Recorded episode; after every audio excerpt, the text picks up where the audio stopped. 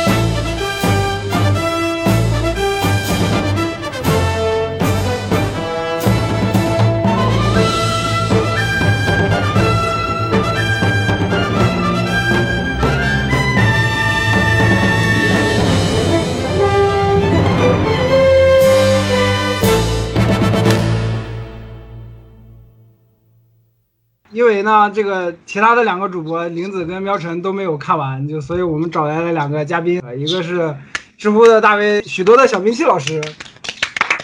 呃，大家好，我是维喵评话的忠实听众，然后这一次接受维欧老师的邀请，非常荣幸从一个听众升级成一个主播。我是许多的小兵器，大家好。刚刚跟我们一顿讲这个节目的内容，听得我们对一愣一愣的。对对，另一位嘉宾就是我们我喵晨的学姐，大家好，我是学姐。想听我的呃介绍的话，请听上一期。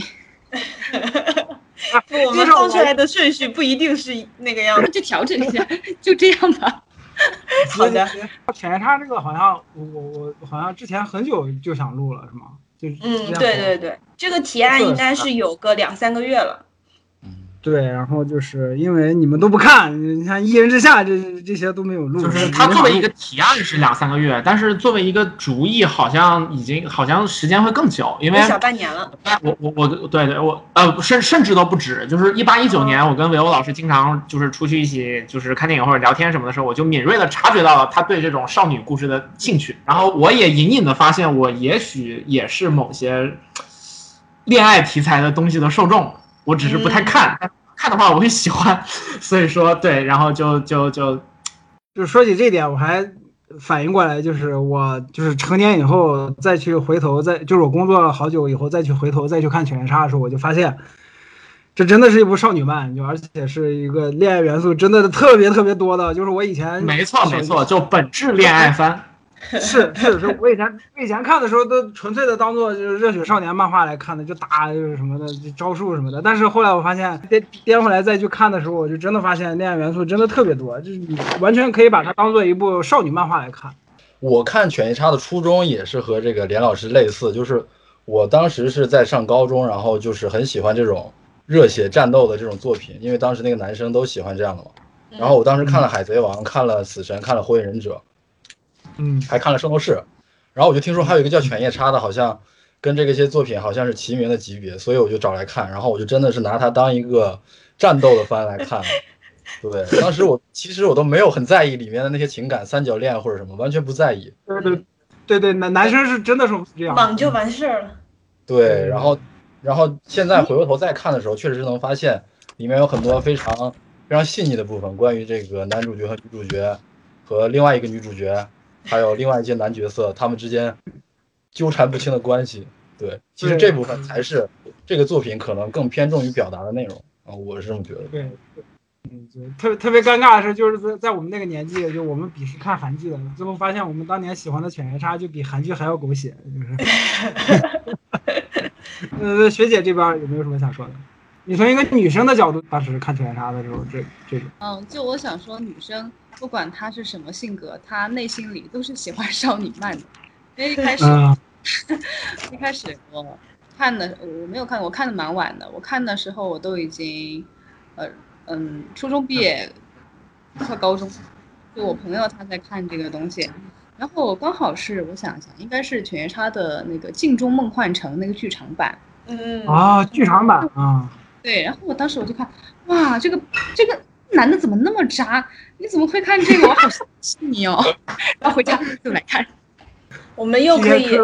我们又获得获得了一个关键信息，可以可以反推，就是学姐的年龄，什么《镜中梦幻城》零二年上映，让我们来算一算。呃，《镜中梦幻城》我记得好像第第二部吧，第一部对，第二部剧场版穿越时空的爱恋，然后第第二部是《镜中梦幻城》，是跨越是是穿越时时空思念吧？穿越时时啊，穿越时空的爱恋是那个电视剧。对，是张庭跟徐峥的，对不起，你是你怎么还知道？我都啊天哪！对，维欧老师暴露了自己，其实两边都看过。哎呀，我暴露了，就是就是就是说到剧场版，我就是我多说几句，就是我当时看的第一部剧场版，就是都不是思念跟那个《镜梦幻城》，是那个《天下霸道之剑》。天下霸道剑，对，对，哦红莲是第四部，我看第三部，我靠，嗯就是《天下霸道霸道之剑》的话，就是当时我就是那会儿也是疯狂的喜欢犬夜叉，比漫画跟动画还要好，观感还要好，毕毕竟是电影嘛。然后就是他，而且而且那那部剧场版有一个噱头，就是那个犬大将第一次出现，就漫画里犬大将没有出现过，动画里也没有出现，就霸道之剑是犬犬大将第一次出现，然后第一次出现，我靠就帅炸了，就是这哥们儿不是这哥们儿，就是狗子他们的爸，我操，刚一出来帅炸了，就跟一开始就是跟那个杀生丸的对话，就是你想杀了我吗？我说我靠，就上来就是杀爸爸，然后然后就要剑，然后不给，然后就上去救那个犬夜叉他妈的时候，我靠，三把剑一起上，就是天生牙杀呃不是天天生牙铁碎牙，还有那个重重云银牙，我靠，三把刀一起上，就真的太帅了。虽然最后还是死了，但但是，而且而且最后他那个落点还是就是父子情，就是父就是爸爸临死的时候对自己两个儿子不啊性格迥异的两个儿子不同的期待，就是还是希望那个就就他最后落点是亲情，就是这这个。这个这这个当时我看的时候，我就感觉挺挺挺挺好看的。然后还有就是，啊，我前两前两天看那个二分之一的魔法，就迪士尼那个，我发现他们的落点也是这样，就是，嗯，就两个兄弟之间。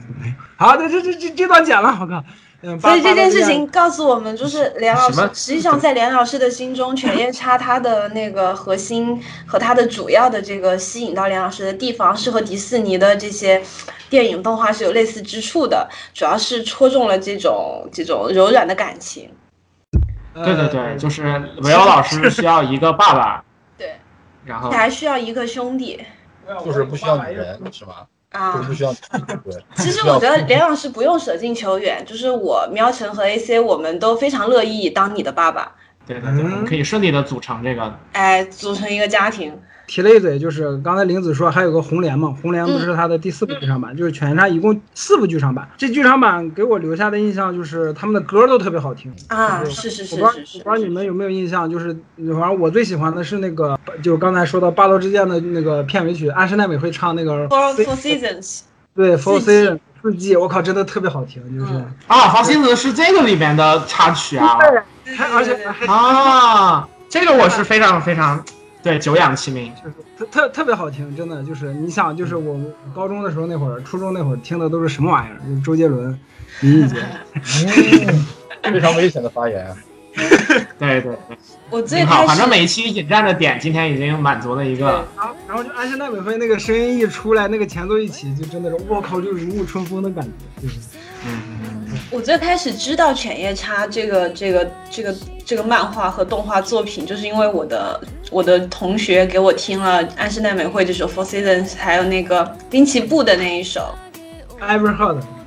嗯，Heard 还是是那个就是呃《跨越时代思念》里的那个那个什么尽在不言中是吗？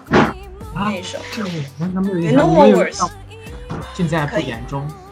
叫 No More Words 吧，应该是叫。然后当时就是觉得，哎，还挺好听的。然后我我就你那个直接翻译这个名字，会让我感觉有一种就是这是中文版由刘欢老师来演唱的。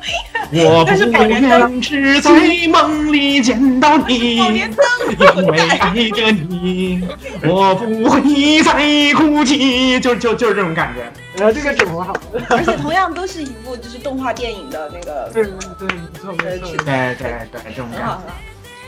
然后我那个同学也是同样是引引引领我走上这个民工漫之路的朋友，就是对，当时觉得挺好听的，然后才开始关注这个这个动画片。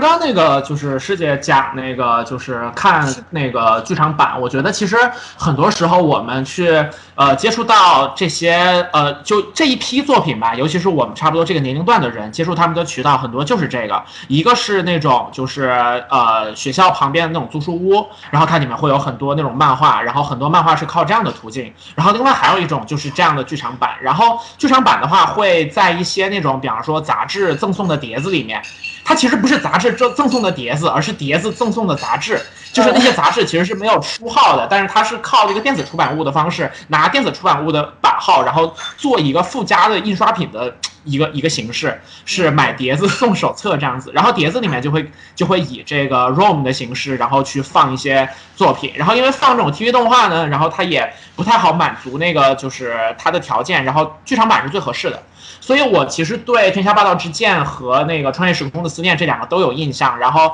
也是因为通过就是我在中学的时候，然后有一些杂志，然后无论是我自己买的还是同学就是一起看的这种，然后都是那个碟子里面赠送的。其实说到这个就就是还挺有年代感的，因为其实我们通过这样的媒介去接触这个，就是这些国外的呃，就是日就是日漫或者说是动画剧场版啊，其实时间很有限，可能也就只有二十一世纪第一个十年的这个这个这个期间。过去了之后，其实现在的年轻的朋友们，然后再去看这些，其实他们就有 B 站呀，或者说是网上各种资源，他们会有一些其他的渠道渠道，然后再加上其实现在整个日本这边的呃少年漫连载，其实也并不是它最火热的时候了。我觉得这个跟大家就是消费这种作品的媒介的进化是有关系的。就是现在肯定已经不是少年漫最最就是火热，然后最一往无前的这种时候了。然后这也可以说是一个就是最辉煌的时间段吧。然后《犬夜叉》就是这其中非常有代表性、非常杰出的一部作品。整个这一段都充满了时代之泪的感觉。是，这样这都要时代之泪一下是吗？这样突然就把我们和年轻的朋友之间划开了一条鸿沟。呃，真的就是我跟维欧今年年初的时候去看那个就是动画大师展，然后因为那个就更加明显，因为它里面有《攻壳机动队》啊，有《星际牛仔天国之飞》，然后是更早一点的作品，然后我们那一期就充满了那种对那个就有点对黄金时代的怀念的感觉。然后后来我的一个朋友听了那一期播客，然后他就讲说，你们这些感慨过去的旧时光有多么美好的人，这种心态就是老了。这几年非常明显的感觉到了这一点。不，我们要坚定的相信自己，这是因为连老师老了，带着我们聊这些话题，我们还没有老。啊，是这么回事儿，挺好，达成共识。对的，嗯你们还年轻，你们老老子才三十岁好吗？老子还没老呢，我操！还问了你们一下，就是犬夜叉是连载在小学馆的，然后当时我不就脑子里面出来的第一个词儿就是三大支柱，就是嗯，嗯，安安达充、高桥留美子、青山刚昌，然后就是哎，是的对吧？对吧？还是这三个是吧？对的，然后，嗯，然后就是安达充就不说了，基本上进入半养老状态了。就是当时犬夜叉连载的时候，我记得是，我靠，我就我就感觉犬夜叉在跟柯南对着干，就是你要你要画这么长，我也画这么长，就是，而且而且刚好我接触漫画的时候也是，就是基本上是柯南跟犬夜叉他们如日中天的时候，就基本上这两部我感觉是一直是，就除了战部系的那那几部以外，就应该算是最知名的了。嗯，对对对，而且这两部都是本质恋爱番。哎，对，对没错，而且都是本质三角恋番。对，你看，就现在大家看柯南，根本没有人关心就是什么犯罪啊、罪案啊、推理啊什么的，谁看那些玩意儿啊？大家都是去看新兰有没有发糖，小哀有没有卖萌，大家都只是看这些东西的。小学馆一个面向小学生的杂志，三大支柱是三个画恋爱漫画的漫画家，就是。这种的。哎呀，其实小朋友们才更应该去感受这种恋爱的氛围。小学馆的也不一定是。小学生在看。我知道，现在该说高桥留美子的简介了，但是。我完全没有查高桥留美子，就是。因为我对高桥留了解只限于她的作品，就是。我记得她好像是。当时是。在，我记得她好像最早是。在那个哪，最早是。在赤冢不二夫还是。谁的漫画漫画班里面在做，就是做助手学习什么的。然后后来他就自己上高中还是上大学的时候，就直接投稿画那个福星小子的一个短片儿，然后就一炮而红，然后就开始做连载。然后福星小子直接就把他拉到那个日本漫画作者一线的那个行列，就特别屌，就这就是高桥留美子这种人就就属于出道即巅峰，巅峰三十年的这种感觉，我靠，就是特别屌，我我是特别佩服这种人。三对，其实那个高桥留美子在我们的节目里面就是出场，然后其实呃，尽管我们这一期才讲犬夜叉，但其实很早就维欧就有提过他。然后第一次提应该是在讲海贼王那一期，然后说大妈 说大妈其实就是高桥留美子，然后就是第一次提到应该是这儿。然后还有之前我们录制《攻壳机动队》那一期的时候，然后也讲到了押井守，是因为押井守改了一个非常非常。就是跟原作完全不一样的福星小子，所以说又提了一下高桥留美子老师。哎，乱马乱马好像是不是福星小子，福星小子是福星小子福星小是福星小子，是福星小子，是福星小子。连老师就是说人啊要服老，就是有些东西你记不住，是真记不住。好，好，呃，其实福星小子，呃，我我感觉可能因为那个就是年代差的稍微久一点，我身边的朋友看的不太多，但乱码就非常非常多的朋友看，然后再加上我记得一零年前后的时候，乱码还出了个真人版。真人版其实就是在所有的那种日漫真人版的作品当中，算是一个改编的还不错的一个作品，然后就还挺有意思的。然后这这个应该会知名度比较高一点，但其实知名度最高的还是犬夜叉了。因为这个高桥留美子的作品都是偏那种恋爱喜剧风格嘛，就是所谓的 love comedy 啊，就是嗯，love comedy。嗯，然后因为我自己本身又是一个特别喜欢那种热血战斗的那种那种对直男，对，嗯所以我其实对他这方面的东西不太感冒。我看过高桥留美子作品就只有《乱马二分之一》和这个《犬夜叉》。《乱马二分之一》还是去年花了两天看完的，就是很多人推荐说要看一下，这里面有很多战斗，然后我就信了。对，然后我就两哦 你就信了找战斗，找到最后可能最后五六卷的时候才发现有正经的战斗，然后但是其实正经的剧情都已经过去了。乱马二分之一应该是早期的，就是腐女必看漫画之一，就是为什么是腐女必看？为为什么？就是因为它的这个就是不停性转的设定，其实符合很多就是耽美和同人作品的那个核心思想。不是你要这么说，我就可以跟你讲，没有人不喜欢性转，好吗？没有人不喜欢性转。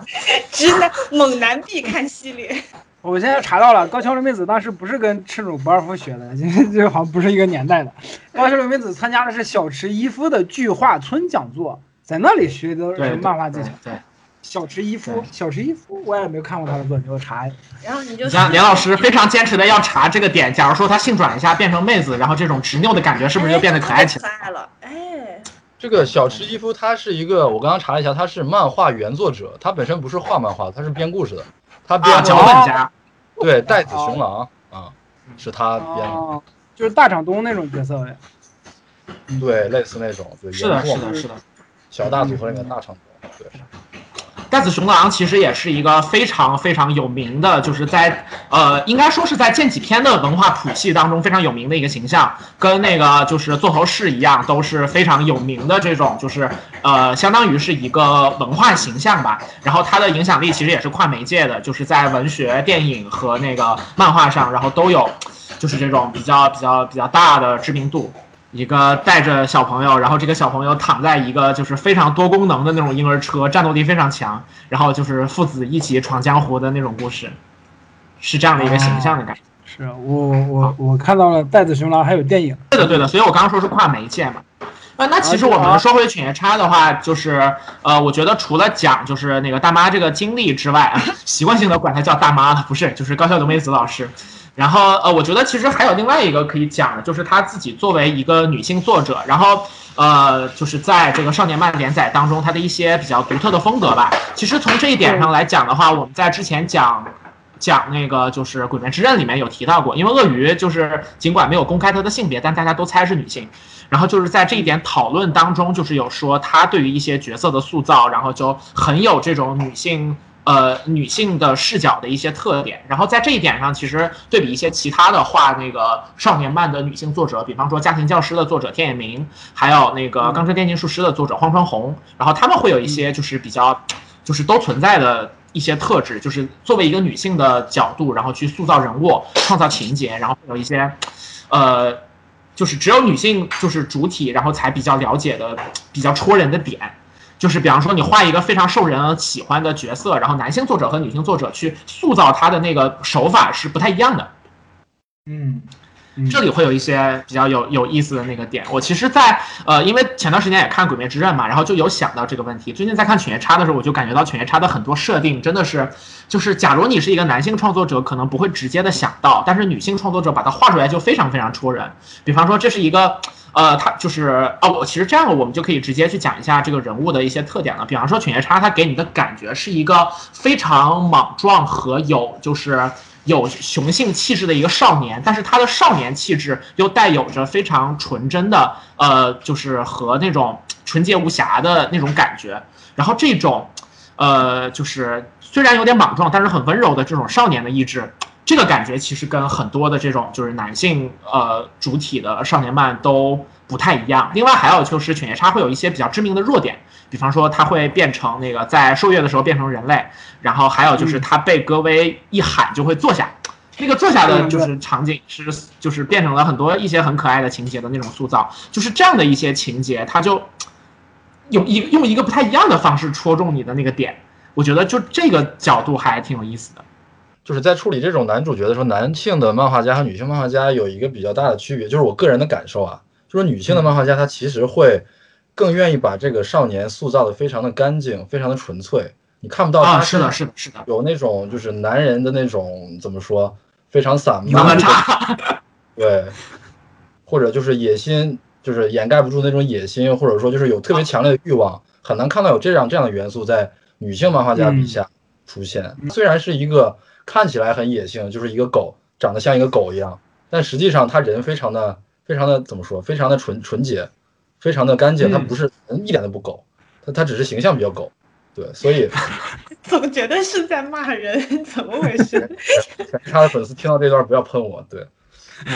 我没说，他狗，确实是就是这样。一直提狗。对对对，这个角度我之前我也没有想到过，就是就从人物塑造，就是犬夜叉这个人物他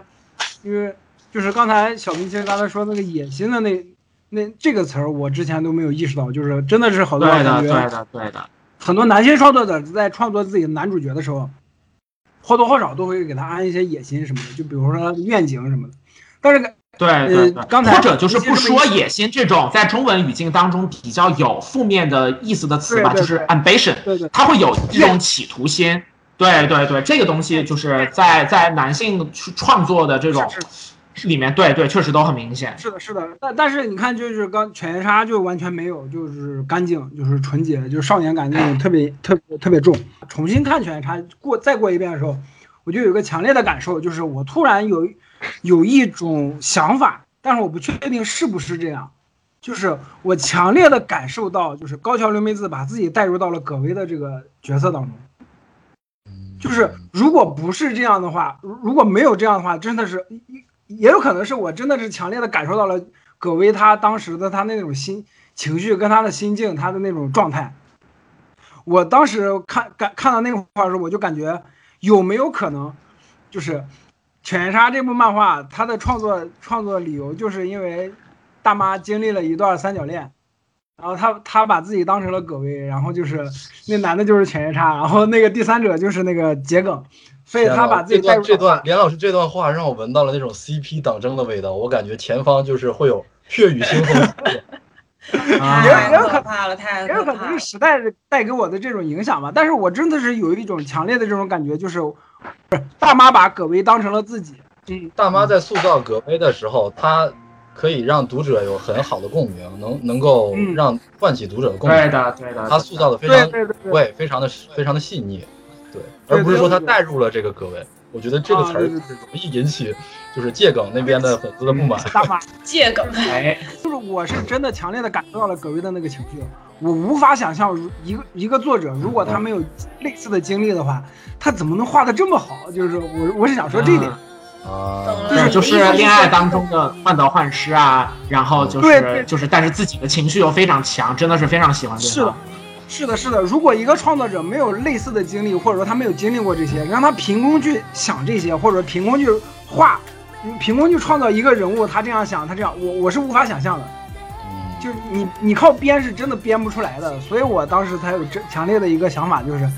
犬夜叉可能就真的是大妈经历过类似的经历，所以他他画出对来的。，但是这个东西就是可很多少女其实就是在青春的时候，就是那呃那个歌德写的嘛，《少年维特之烦恼》里面说的，说哪个少年不善钟情，哪个少女不善怀春，对吧？人性中至善至神，这个事情其实是你只要有过就是年轻的经历，其实它都有可能会有，只不过是说就是我们就是。对吧？直男们头一次看到就是就是女生画出来的这种东西，然后才感觉到 哦，原来这个东西是这么的真实，这么的美好，然后这么的让人就是嗯对对对，就是嗯，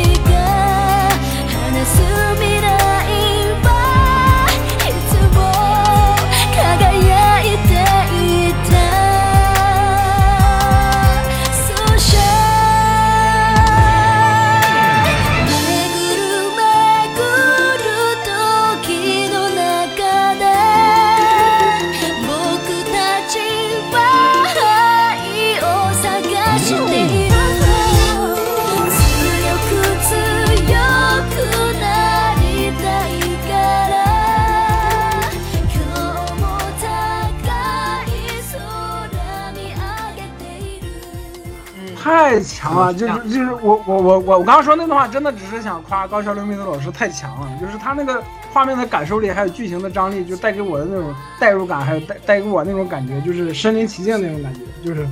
哦，就是，嗯嗯嗯，我在这边看着，就是师傅的笑容越来越慈祥了，你知道，就是看着 看着我们几个几个几个男生在感叹说少女的恋爱有多么美好什么之类的。就是，哎，那那师傅你在那个就是呃看这个作品的时候，然后就是会有一些关就是关于这一点有会有什么样的感觉？就是无论是里面的恋爱戏份也好，还是说他对几个男主角的这种塑造也好，从一个女性的角度出发，然后去塑造一个自己比较喜欢的男主角这样。嗯就刚才连老师说的那个，其实，嗯，我觉得可以理解他，因为当时我也觉得高桥留美子可能把自己当成了桔梗，因为戈薇我 真的我不是特别喜欢他，我不晓得我哪里不喜欢他，我说不出来他哪里不好，就一个感叹号，就是现在现在撕逼就开始了是吗？好的，就是各位党和借梗党已经已经对好的已经分别站到了这个自己的竞赛位上。打起来了，但是特别神奇的是哈，就是我我这里可以可以印证刚才呃呃喵晨的观点是对的，就是我我我以前在呃中学的时候，我第一次把《犬夜叉》看一遍，其实我很不喜欢桔梗，我无法理解这个女人她为什么要这样做，她忽冷忽热，然后当时觉得她像个神经病一样，但是现在我我经历 经历了，我觉得嗯就是这个样子，就应该这样。嗯，就是啊。年轻的朋友们在相对年轻的时候，对于感情啊什么的想法都是相对直观和直接的，所以对于一些一些迟疑、犹疑和纠结会没有那么好的这种理解。对，他就很单一，他他理解的呃感情，他就觉得是，嗯，就我们现在看觉得有点单薄，呃，但是其实他人家是啊。纯真，呃，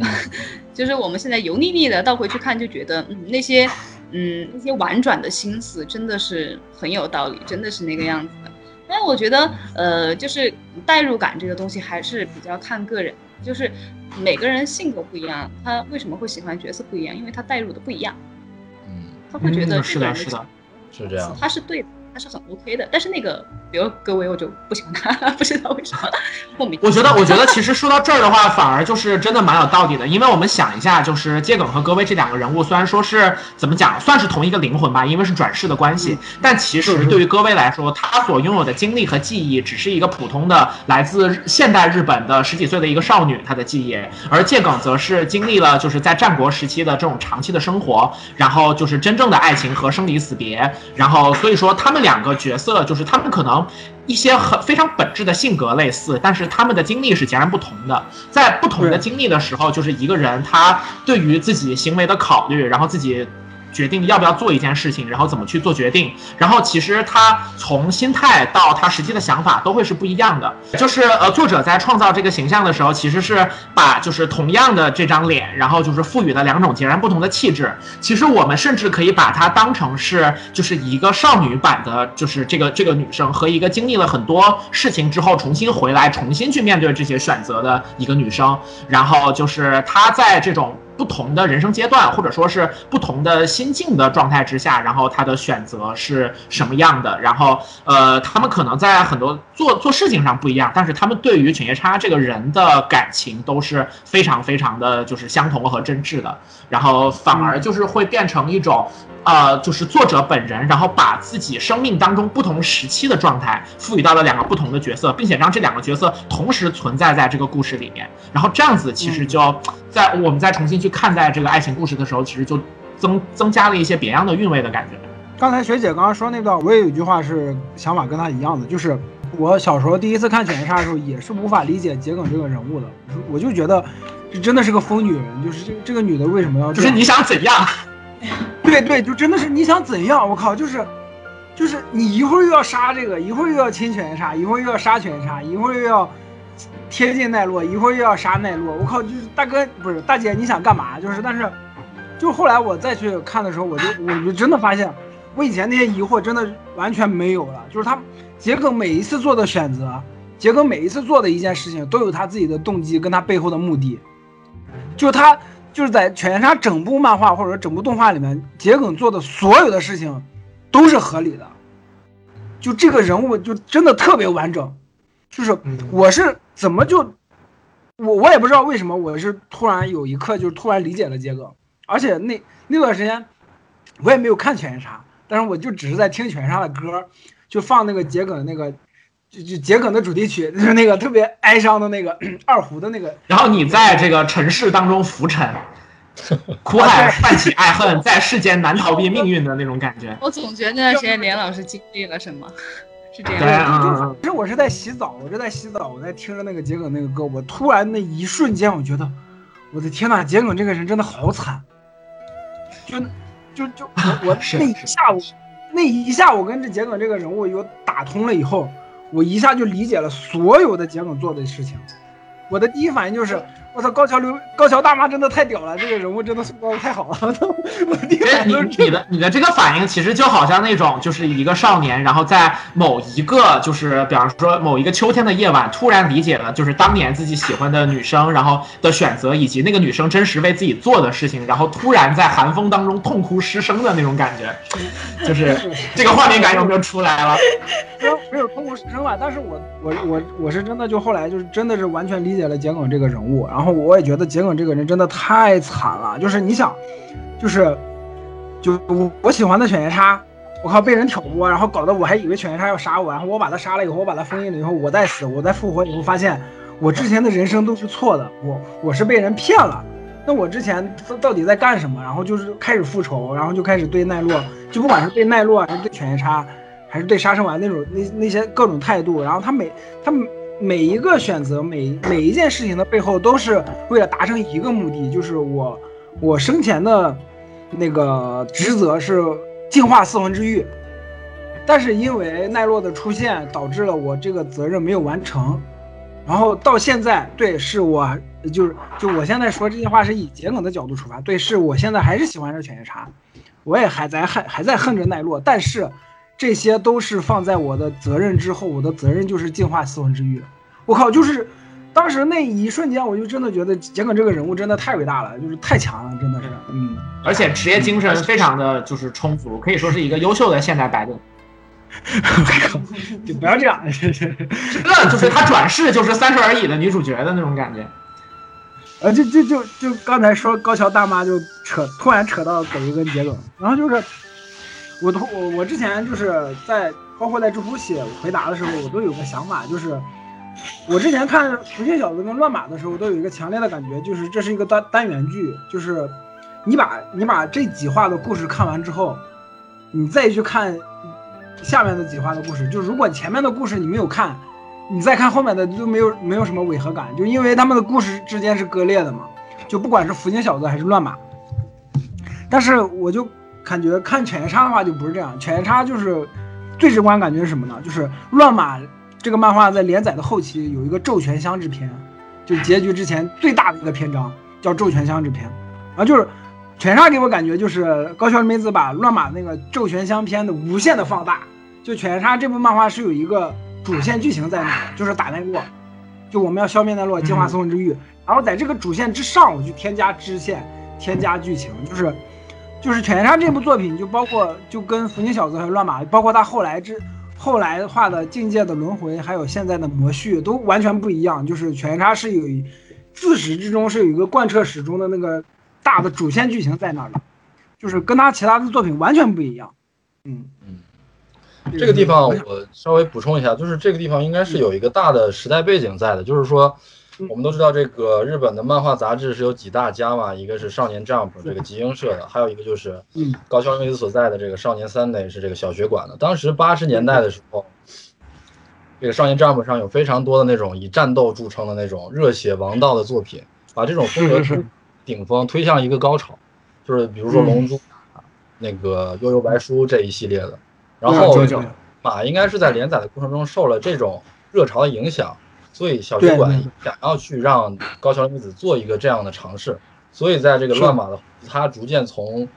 这个一开始的呃恋爱日常搞笑的这种风格，转变成后来就是以战斗为主。但是显然就是在乱马后期的时候，他可能对这种风格不是很得心应手，然后所以他后来把这个乱马后期的这个经验总结之后，然后继承到这个犬夜叉里面，然后算是有一个集大成的表现出来。所以全是他也是一个在高桥仁美子所有作品里面比较特殊的一个，就是他既融他既融合了这个战斗的这种风格，然后又兼顾了他自己本身擅长的那种恋爱型作，这个两把两者融合在一起，做了一个当时在当时看来是没有同类作品的这样的一种风格，就是说既能有战斗，又能有细腻的恋爱，这个在当时是没有这样的作品的。对，所以所以这也是为什么犬夜叉能够有这么大的这个影响力。不是说从读者的角度出发，就是说从创作者的角度出发。就是小明星刚才说的这段话，就是如果你去看《犬夜叉》的话，就是你既能发现战斗，又能发现恋爱，而且同时它兼顾的很好，就融合的特别完美。就这点就是真的特别厉害，真的是你自己去做做创作，或者是自己去画漫画的时候，你才能发现，就这个侧重点你是很难把握的。因为当时的风格就都是龙珠这种非常硬派的，就是干就完了，就这种就非常的那种一股男人臭味儿啊。所以像当时那个悠悠白书稍微加了一点那种比较深沉的、比较细腻的偏那种成人的那种东西在里面，就给人留下了非常深刻的印象。那么犬夜叉在悠悠白书的基础上，其实更融合了更多这种关于感情啊、关于挖掘这个主角主人公这个内心他的情感变化的这种元素在里面。对，就让他在这种一众充满了男人臭味儿的那种热血战斗漫里面就脱颖而出，就是带着那种女生的那种清香。所以我觉得这个通过这种元素，做情感类型，就是你你要塑造好情绪的话，它是一个相对柔和的，或者说是更更细节化的一些描写，和你要做战斗或什么，它是一个大开大合的描写，把这两种张弛的东西结合到一起，实际上也是一个比较考验功力的东西。这也是为什么就是说。典型的少女漫或者典型的少年漫相对较多，但这种融合的作品比较少的原因，因为它确实很难。嗯，就是你把战斗画好了就已经很难，或者你把少女的感情戏画好了就已经很难了。就是高桥仁妹子相当于把战斗跟恋爱这两个难上加难的东西特别完美的融合在一起，就是特别屌的，就是这点是特别佩服的。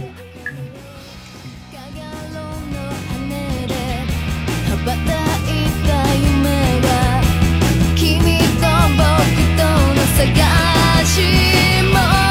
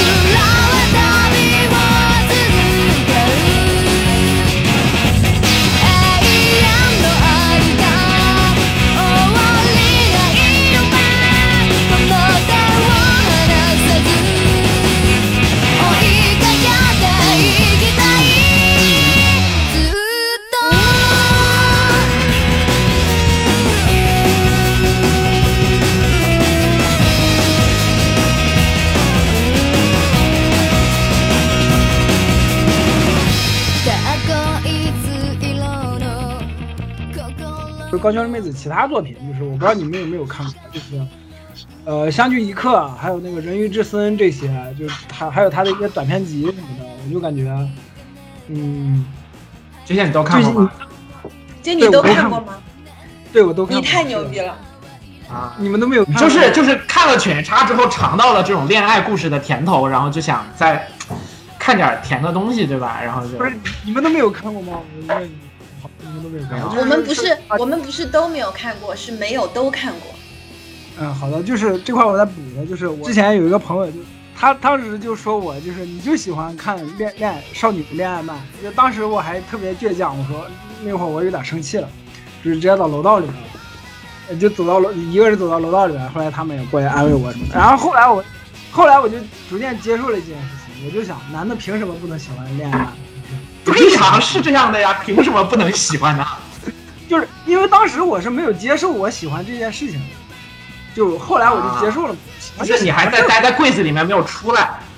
操你妈！就是，然后然后就是，就是我我刚我刚刚提到那个高桥留美子那几部作品呢，基本上就是全都是属于那种这真的是恋爱喜剧，日常。就是我之前在微博还知乎我忘了，就是看到 Z Cloud 就画《拜见女皇陛下》那个作者，嗯他有一个观点，就是说你画战斗漫画很厉害，好，呃，可以。然后你画其他的很厉害也可以，但是最难画的是日常，就这个日常是最难对，是。然后就是你会发现，就是如果你去画日常的话，我靠，就是人物的内心怎么表，他的台词想要表达什么也特别难，他的分镜怎么做也特别难。就日常这一部分，你不管是什么题材，你就不都不说漫画了，你就哪怕去拍电影、拍电视剧、做动画，日常都是最难的。就能把日常画好，就是真的屌。然后就是你看，就是咱们刚才提到的，呃，少年馆的三大三大支柱，安达充跟高桥留美子，还有青山刚昌。青山刚昌就不说了嘛，青山刚昌这个日常戏真的是我靠，真是非常吐槽。就是你像安达充跟高桥留美子，他们的日常戏都是真的是世界级一流水平，都可以说是。你就包括刚才小兵器说的八九十年代那会儿那个少年战部带起来的战斗风，我就突然想起来，安达充有一段时间他画了一个作品叫《红色辣椒》，我不知道你们你你们可能都没有看过，对不起。嗯，对，就是他那个，就是他一开始，我当时看那部作品的时候，给我的感觉也是，他一开始想画一个战斗的战斗的漫画，但是画着画着画着又回到了他的日常系的那种风格，就是安达安达充的标准风格，但是看着特别舒服。看，不管是安达充还是高桥留美子，他们两个漫画家在画日常日常系的那个剧情的时候，都特别擅长。就刚才我提到这几个作品，比如《相聚一刻》，还有《人鱼之森》，应该不算是很日常的，但是也有日常的部分。就还有包括呃高桥留美子其他短片，它都是在它都是在日常戏的基础上去推进剧情，去去完善人物。我靠，就这个就是真的是见功力，就是高桥留美子如果不去做漫画家，他去做日他他在日本去做编剧，或者说日呃或者做电影编剧，或者说日日剧的编剧，都可以是一流的，就真的。而且你像他们这老一辈的漫画家，都是那种编画，都是他们一个人，就编剧还是画漫画，都是他们一个人，不像现在像大场东跟那个小田健，就是大场东编剧，小田健来画，还有一拳超人是万原作，然后那个村田雄介，啊，对对对对对，你像就是那个万原作村田雄介来作画，就像不呃，你像日本的老一代的漫画家，就高桥留美子他们那一代，都是编剧是我，作画是我，然后就分镜是我，台词也是我，我靠，就各种就这种太屌了，就是他们这种大师真的是，我靠，这是不是又落入到了怀旧的环节？我靠，啊，我老了。就对发现了，就不要不要抵抗这件事情了，就是这种创作风格的这种差异和年代的相关性，我觉得也并不是特别的大。虽然说嗯现在大组合这种，但现在也有很多一个人单打独斗的漫画家。对嗯，过去也有很多就是，比如说《北斗神拳》就是两个人合作，所以我觉得可能和时代的相关性不是很大。嗯，我刚才没有想说什么时代相关性，我只是感觉就是现在你像安达充跟高桥留美子这种就是编画一体的这种大师，就真的有点少，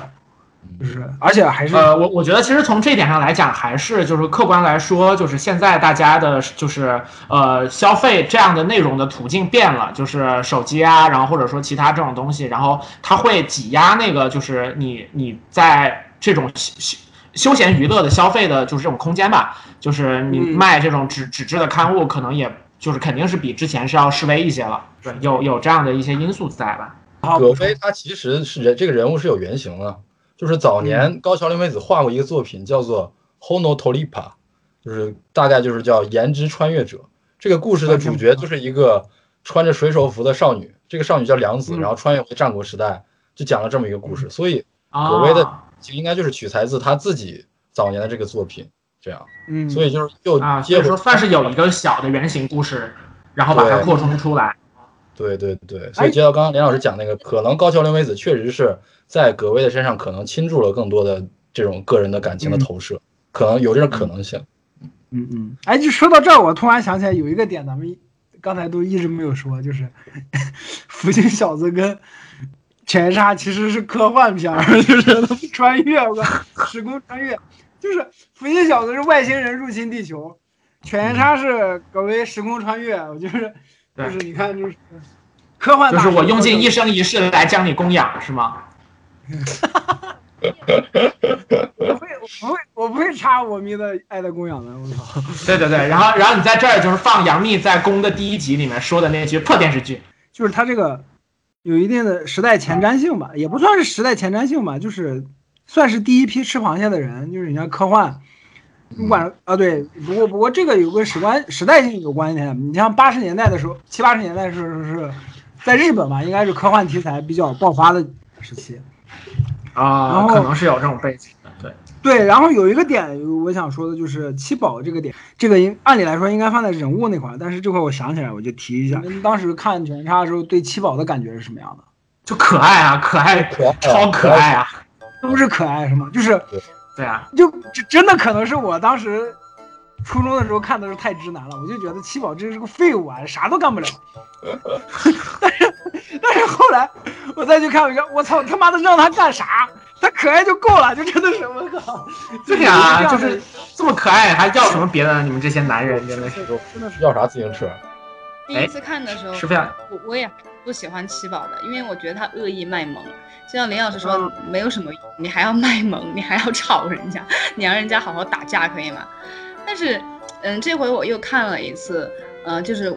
嗯，我我还我又还蛮喜欢七宝的，因为这个小孩子，就是以我现在的视角来看，我就觉得他他的确是很弱鸡，这是真的，但是嗯他真的非常的努力，就是每当嗯出现一个就是大家的战斗出现一个 bug 的时候，然后七宝这个时候就会出现，而且他真的很有用，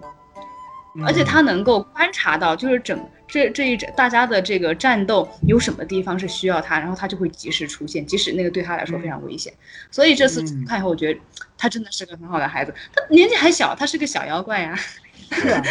嗯。对啊，嗯，所以不我后来能说他是废物，他多萌啊！是啊，对啊，对我后来反过来，其实我就是个小孩儿，我对他要求那么高干嘛？就是我这个人真的，就是你看，就是是的，是的是，而且就是他其实因因为他是个小朋友，然后他一直陪在戈薇的身边，然后其实是给戈薇提供了一个就是相当于是一个就是保护他的一个手段，就是很多时候戈薇的遇险是这个一个小的单元故事的很直接的重要推动力，实际上是在那个就是剧情当中给那个戈薇提供一个保护的最重要的手段，然后就是在戈薇身边没有保护的时候，他会用自己的狐火去制造幻象，然后实际上是一个非常不可或缺的角色。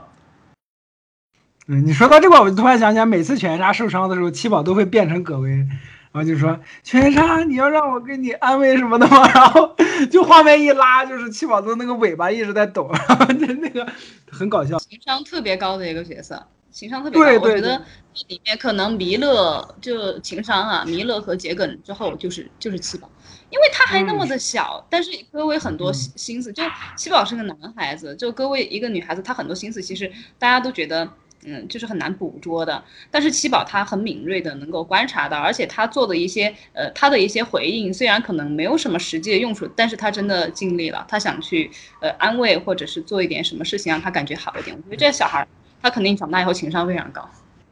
对我突然想起来，就是当当时在 B 站刷犬夜叉的时候，刷到七宝那几集当主角的剧情，大家都在刷。我靠，这他妈长大以后是个渣男啊！就这种感觉，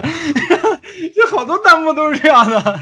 嗯，人物的话，哎，对，那就先听一下学姐说的那个主角们扭曲的三观是什么？就是我特别好奇。嗯，就是我觉得，呃，它里面就是其实所有的作品都是这个样子，里面的正派不一定它所有的，呃，所有的特点都是好的，里面所有的嗯就是反派不一定所有的特点都是坏的，这个样子。那么呃，里面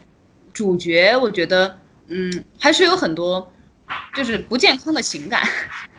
就我觉得很要不得，尤其是呃恋爱方面，呃就呃就我奈落他可以算一个主角嘛，嗯，啊，因为在我这里是很重要的角色了。嗯，因为在我这里的主角的定义是 NPC 除外，就都是主角。说到这个扭曲的三观，我从一第一次看《犬夜叉》到现在，我都非常理解不了一点，就是这个奈落对桔梗的这个情感，我真的就哪怕我现在已经长大了，不是那个只爱看打仗的那个小孩了，但是我依然理解不了奈落对桔梗是一种怎样扭曲的情感，就是为为什么他，呃。他怎么好意思说自己喜欢桔梗？我就理解不了他干了那些事儿，他他，对我就觉得这个奈落这个人物真的是，就是人间之蟹，就是感觉就真的 不是说情感上渣，就整个人就是一个一个人渣。这样的人，以前我们在呃，以前我们看的那个时候，可能觉得怎么会有这样人？但是你放到现在，就是在嗯各大新闻里面，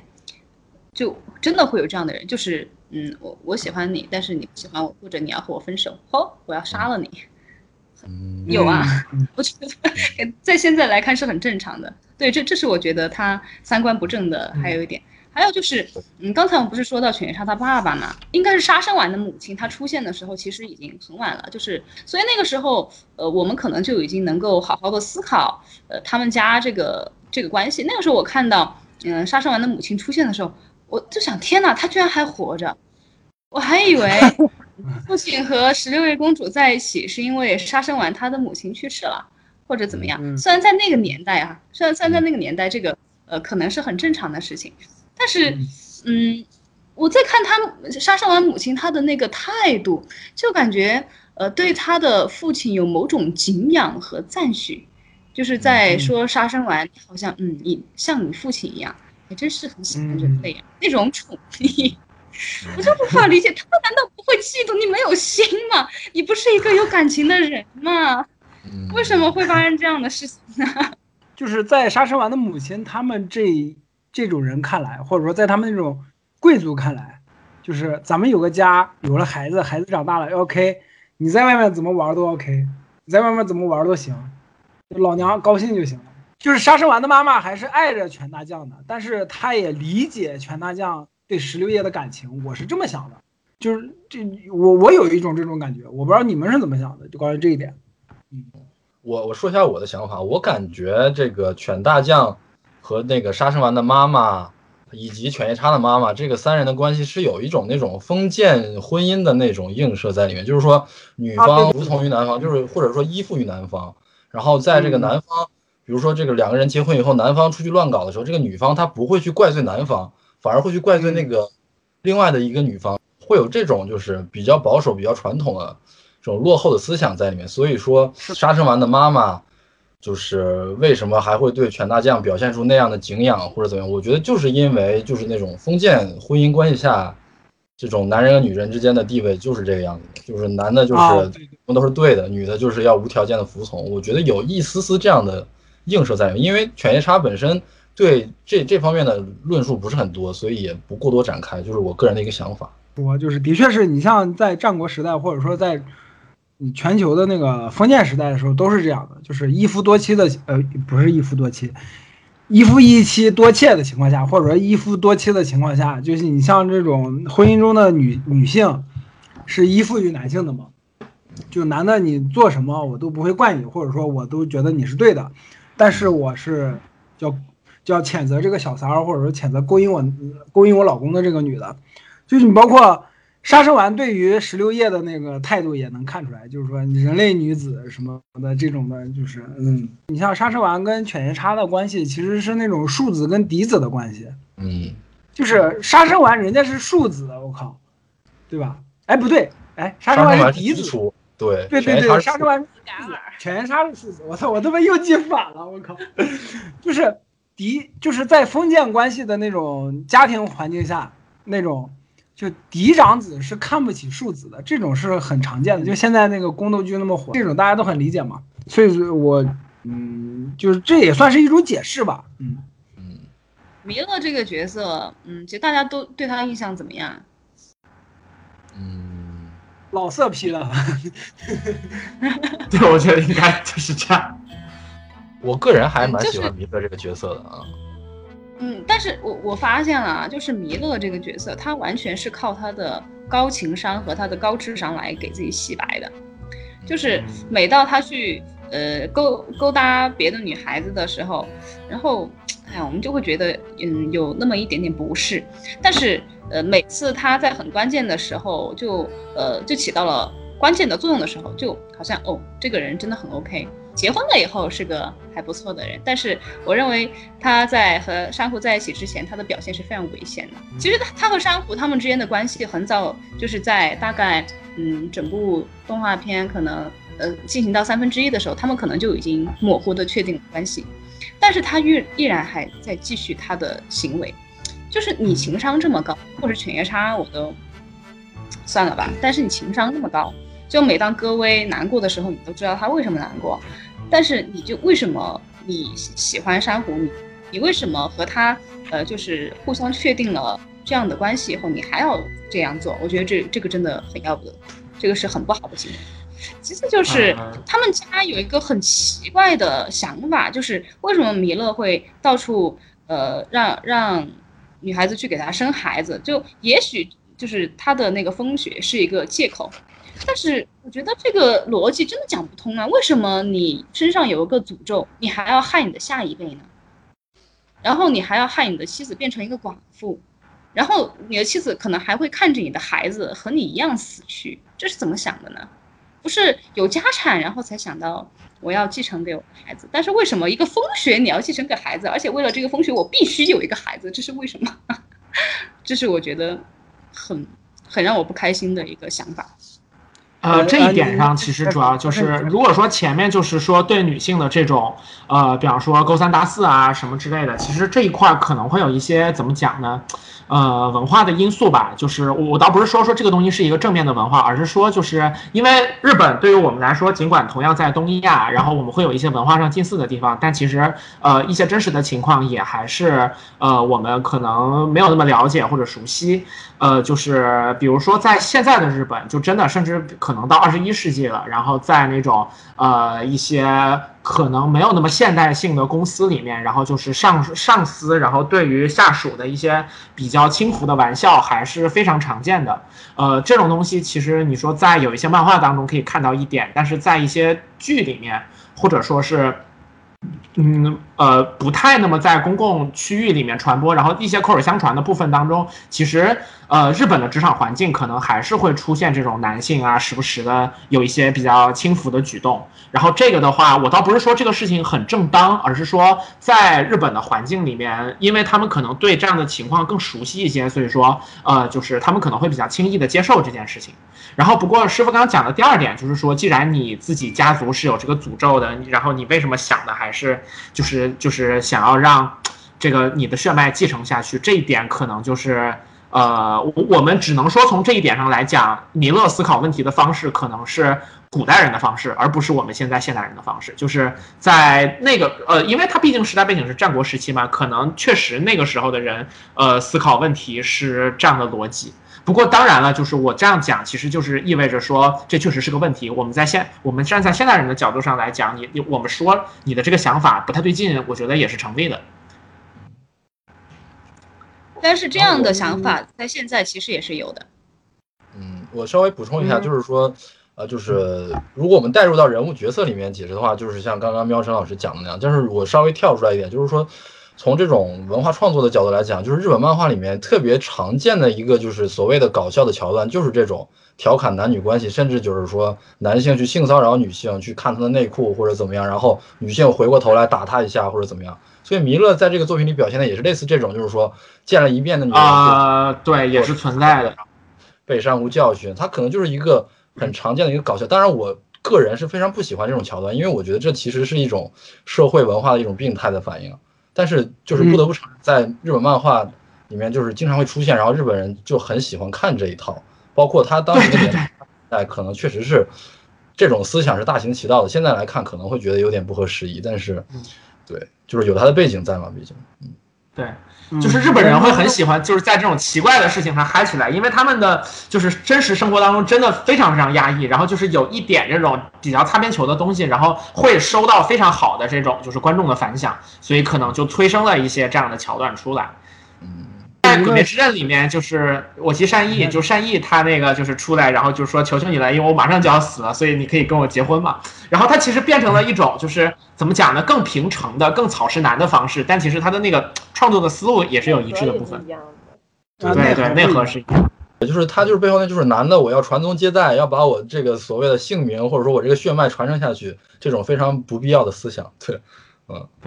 啊，这其实也是就是封建时代的这种思想嘛，就是因为那个时候是有就是自己的家族啊，然后名头啊，这个东西是对那个可能在那个时候是存在的。我来给弥勒洗洗地，就是解释一下为什么弥勒会展现出现在这样一个状态，就是或者说在作品里面那种状态。你说弥勒跟珊瑚确定关系之后，为什么还会那样？这点我反而觉得是因为弥勒的一个惯性，就是他这个人人物设定已经这样了，就到那块儿，就大家读者在看的时候就说，啊，你这个意思就是说他只是犯了男人都会犯的错，是这个意思吗？对对对，不是不是，我是想说，米勒跟珊瑚确定关系，基本上就是属于，基本上就是在喵晨刚才说的那个，喵晨刚才说他看那个三十卷左右，就是是30珊瑚卷珊瑚，嗯，珊瑚被一群那个女的妖怪，也不说是女的妖怪，被一群女女的拖入到水里面，就那块儿是吗？你看你刚刚说的是那块对，差不多，对，就在那一片，是吧？就珊瑚跟一一珊瑚跟弥勒确定关系，基本上就是在那个事件之后。嗯，就是那那次是第一次真正的弥勒就在问珊瑚，就两个人对上了。也不能说是两个人对上，就是他们两个人早都对上了，就只不过大家都在等他们俩什么时候确定，什么时候确定。就那次事件是真正的弥勒跟珊瑚非常非常正式、非常非常严肃的对谈，就在说我们消灭奈落之后，就这些事情都结束之后，就是你能给我生孩子吗？就是弥勒是全篇唯一一次特别正经的情况下在说这说这句话。那三十秒之后，我忘了有没有再出现过，就是弥勒在碰见一个女的就问能不能给她生孩子那种剧情。但是三十卷之前，就是他们两个，啊他们两个关系，我印象比较深的是有一个那个大致的剧情，就是山里面有一个母狗的妖怪附到一个就是公呃落魄公主的尸尸体上面，然后去吸男人的精气。有一个就类似于《聊斋》这种故事，这种呃单元剧的故事，然后珊瑚跟弥勒的关系就在那里其实是有一个促进的呃时候。那那个短片里面，就是就是高桥美子第一次比较明了的表示珊瑚跟弥勒是有互相有好感的。之前就是因为他们俩没有确定关系，弥勒可其其实就可以光明正大的碰见女的，就说能给我生孩子吗？能给我生孩子吗？之前就毕竟还是没有确定的，然后确定了之后就不太有了。对，至于至于他为什么这么做，我一会儿再说。然后就是三十秒之后，呃，我我我不记得还有没有再再是那种就是弥勒碰见一个女的就说我我你能给我生孩子吗？因为三十卷之后基本上都是大主线，就主线一直在推，一直在推，一直往前推。但是有有一个有一个小故事也是念于经的故事，就是弥勒以前犯的错误，就是认识犬杀他们之前就对着人家家女孩说。能给我生孩子吗？然后那女那个小女孩一直惦记着弥勒，而且而且那个单元剧其实也是促进了弥勒跟珊瑚的感情，因为那个念玉京发现抢不到那个小姑娘了，抢珊瑚，然后弥勒就过去说，咣一拳打你他妈抢我的女人，我操，就这种感觉。这这是第一个疑问，第二个疑问关于弥勒的就是为什么他要对于一个就是女孩子有一个特别轻浮的那个表表达，就是说你能给我生孩子吗？就包括比较疑比较疑惑的一个点，就是风雪为什么要传下去？还有就是我的为什么要传宗接代？就是嗯不是家产，就只是一个诅咒，还要让我的一代一代传下去。我是感觉是有一个矛盾在这儿的，就是弥勒他们这个家族是有一个矛盾，整体有个矛盾，就从他爷爷开始的嘛。这个诅咒是从他爷爷开始的，他们整体三代人，我感觉都有类似的情况或者类似的心理状态，都是这个诅咒刻印在我们这个家族里面。不管是他爷爷、他爸爸还是弥勒本人，他们三个都肯定都是想着，在我这一代我就要终结这个诅咒，我们要消灭消灭奈落。但是如果没有消灭呢？就是我们这个仇恨就放下了吗？也对，肯定是说，如假如说我没有终结，我没有消灭奈落，我们这个诅咒没有终结，我希望有一个人继承我的衣钵去继续消灭奈落，这是一。二是，但是如果有了我有了后代，同时，就是他要继承我的这个风雪，就他也要面临我跟我一样同样的痛苦，就是说的好听一点，就是我有什么权利让我的后代来跟跟我遭受同样的痛苦？但是如果没有这个后代，这个诅咒就在这儿，然后我们家族的仇恨就没有了啊，就就消失了，没有人替我们报仇了。这这是一个矛盾点，就是又想要孩子，但是如果有了孩子，又有他们的诅咒。我是感觉这两个状态是在不断的撕扯着，就是弥勒三代人的。而而这个巨大的痛苦体现在就是弥勒这个人物的身上，就是他有一个什么方法来缓解了，就是平时看起来吊儿郎当，看起来色眯眯的，什么都不在乎，就看见姑娘就上去搭讪，嗯，就是我是感觉弥勒是在用这种方式来消解自己的那种巨大的痛苦，就如果他不用这种方式来消解自己的痛苦的话，就他可能承受不了。及时行乐的那种心态在里面。对对，是的，是的。就如果不这样，弥勒很有可能直直接整个人就崩溃了。弥勒的做主角的篇章可能就是那个他们去那个找那弥勒的那个师傅，那个章节，就是他弥勒的风穴又扩大了，就是他他做主角可能就是那块儿。然后在在那个章节里面，就在那个单元剧里面，就能很明显的感觉出来，弥勒是有一个从小就有一个恐惧，就是他在七八岁的时候就看着自己的爸爸我觉得你刚刚说这一段，其实这样子总结起来，就是我觉得最重要的总结出来一点吧，就是说弥勒其实就是对于这里面所有的角色当中，弥勒其实不是处于一个日常的状态，他是处于一个自己始终时日无多的状态。所以说对对对，我们在考虑这些的时候，应该考虑到他有一个这种濒临就是一个极限的这个情况在里面。我觉得这这样对这个点也是 OK 的。因为弥勒是从七八在七八岁的时候就眼看着他的爸爸被自己的风雪给吞噬了，就是就是他在七八岁的时候就知道未来有一天，他也会像他的爸爸一样，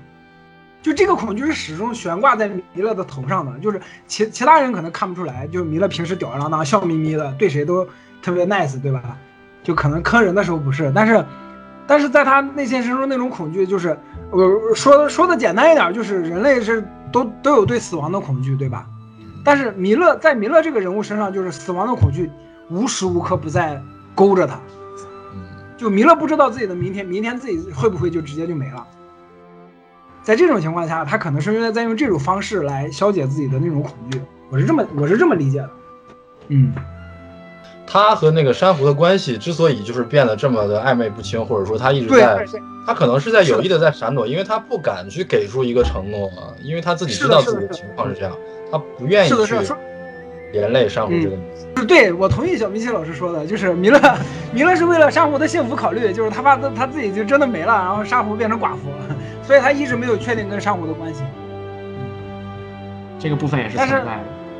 对对对，但是但是就是你刚才说的那个事事件之后，但我靠情绪点都推到那了。珊瑚珊瑚作为一个姑娘，都已经话都说到这个份上了，我靠，你作为一个男人是不是？你哪怕有担当一点是吧？他都应该再给珊瑚做出一个承诺了。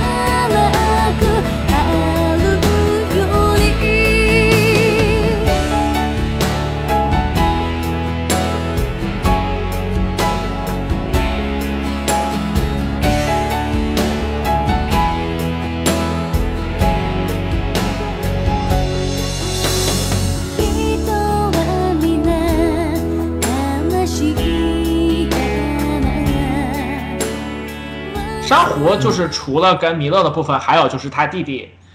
琥珀。的啊是的这个部分。对，是的琥珀。嗯，琥珀的剧情挺长的，就是我我一开始刚看的时候没有想到这个角色会在线那么久。这么一说好残酷，感觉就是可能没有想到他会在线这么久。对，可能作者自己都没有想到会这样，就是画着画着就不由自主的变成这样了。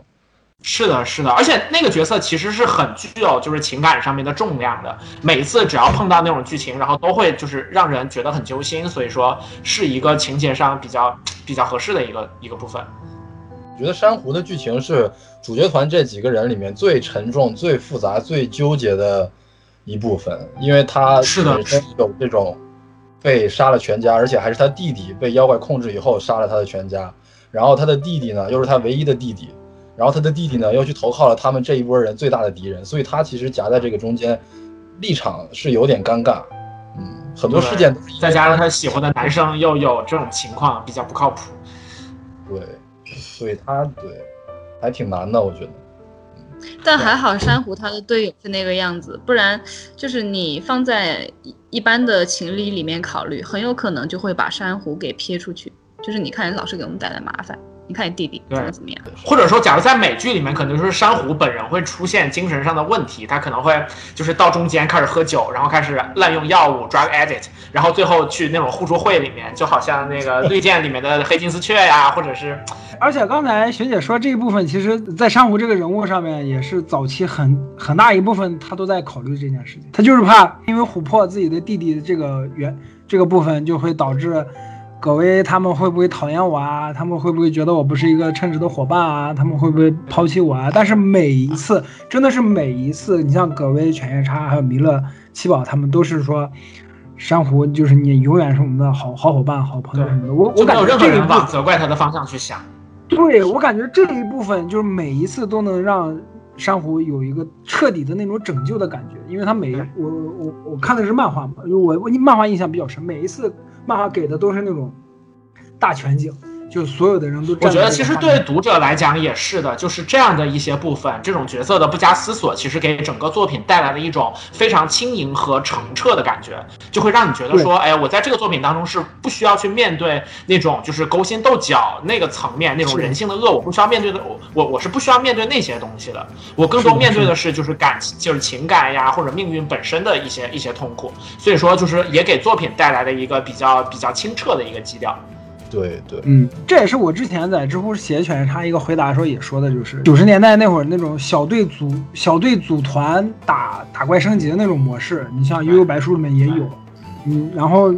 那个龙珠龙珠比较少，但是就是你龙珠主要是就是男人男人的就是汗臭味儿太浓，但其实龙珠也很纯粹的。你就像就是打弗利萨的时候，就是就是那句呃孙悟空那句台词儿，就是说小林是这么好的人，可是你却杀了他。在龙珠当中最尖锐的矛盾就是这样的，你你这个坏人，你为什么要杀这么好的人呢？这是龙珠当中最严重最严重的一个一一个就是这种跟跟道德或者什么相关的东西，没有任何更深入的那个部分。所以说，他就龙珠就会变得非常单纯和非常爽。没有特别正直的探讨掉那些东西。没错，对对对，没有一些更更深的东西。嗯，珊瑚的伙伴们，就是犬夜叉他们给他的支持，就类似于那种，这真的就是特别纯粹的，就是你是我的伙伴，你是我的朋友，我就无条件的支持我。明白了。韦欧老师现在就是在干，就是女生看完一个作品之后，在微博上说他怎么这么好啊，就是你现在就在干这件事情。这是什么神仙男朋友？嗯，没错没错，对你就是什么你现在就是在发这种提那个什么主角们扭曲的三观，不会提一下珊瑚吗？就是珊瑚这种表现，现在在网上不会被骂成什么伏地魔之类的事情吗？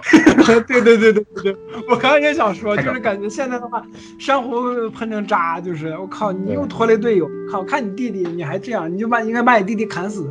然后你就应该说，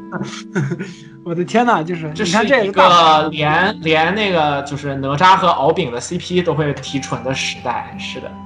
就是是 也许那些东西就是我我们这会儿可能就真的有点怀念 怀念当年的那种感觉了。有氛对，围吧这这这大家都是无条件的支持，我操，嗯，对，是的，是的，比较相信善但良的东西。是珊瑚的这个想法，其实，嗯，作者他在里面他是有明明确表示出来的，因为珊瑚不是呃在嗯前面差点把琥珀给杀了嘛，他觉得他必须动这个手，嗯，不然就会就会有很多问题，所以他自己嗯其实意识到了，但是他自己完全处于一个没有办法的状态，我怎么办呢？是的我，没有办法，对，我没有办法。呃，所以真的是琥珀在里面就是一个人品的试金石一样。就前面他们队友这样对琥珀，我觉得都可以理解，但是后面琥珀要杀灵的时候，杀生丸没有杀他，然后以及桔梗把那块碎片留给琥珀，我觉得他真的是人品的试金石，就是让我们看到其他一些和他不是很相关呃的角色的一些闪光点。嗯，对的对的，是的，是的，本身有两套服装嘛，我觉得这个嗯其实这种反差带来的这种人物形象的饱满度也是可以说一下的。就是说，珊瑚他一开始的时候出场，她是以这种所谓的驱魔师的形象示人的，她是一个女战士，非常英姿飒爽。嗯但其实脱下那些战斗的衣服之后，她其实是一个非常柔弱的女子，她有她自己很柔软的部分，她其实一直在。用这种强硬的外表来对抗，来掩饰自己柔软的内心。这个我觉得是这个珊瑚这个人物想要表达的一些东西，我是这么觉得。嗯，嗯，是的，是的，他就是穿上和服的那个部分，甚至是就是很可爱，甚至是很娇俏的，但是他换上那一身又是很飒爽的状态。然后他其实也有在用那个很硬的部分在掩饰自己很软的部分。嗯，对对，就是这这点提的特别好。迷恋马尾就是从珊瑚这个就是一出场那个状态就开始出来，我我靠太帅了这一身，我靠真的是他身材又完美的体现，然后他力量感又充分的体现，就是他也很强大。哇，就真的是就一瞬间，就是珊瑚真的，一出场就完全把我抓住了。就是犬夜叉这个这个漫整部作品里面，我最喜欢的女性角色就是那个珊瑚，你知道吗？好的，就是是本节目的惯例的，就是连老师暴露自己的这个这个癖好的环节。XP 的时间，对，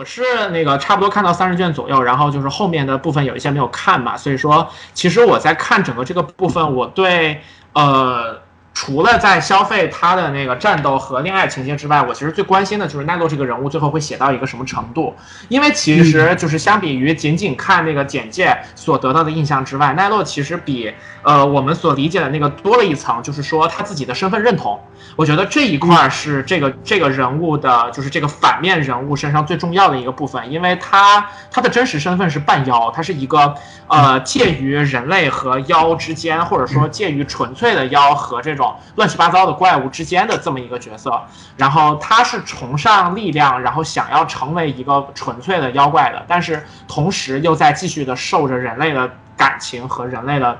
就是就是人类的弱点的影响，然后他是试图摆脱这个弱点的，所以说中间甚至直接出现了，因为我们说就是他他的那个人类的部分来自于那个来自于那个强盗鬼蜘蛛，然后他中间甚至直接把那个自己人类的部分给分出去了，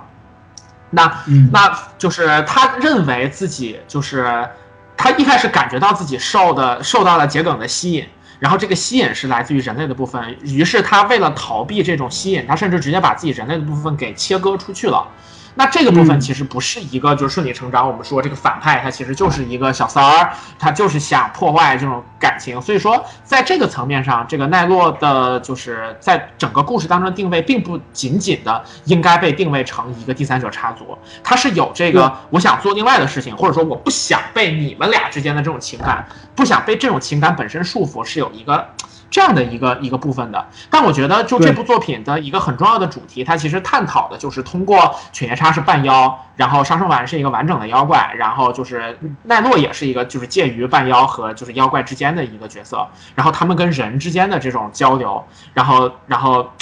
我们可以看得出来，他其实真正在讨论的是关于感情这种事情本身，就是，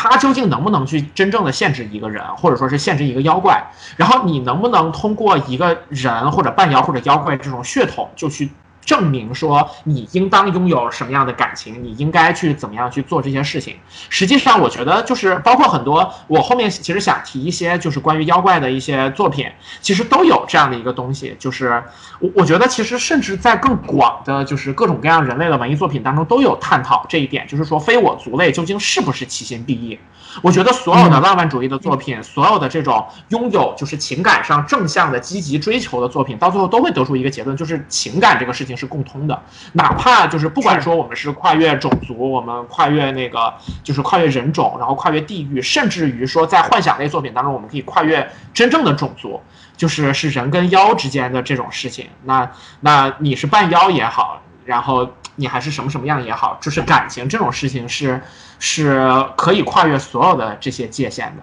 我我刚刚看了一下结尾那个部分，就是奈落到最后，就是刚小明熙老师说，就是呃，你不能够就是接受说，就是就是你怎么好意思把那种感情称为爱？我觉得就是奈落他自己是。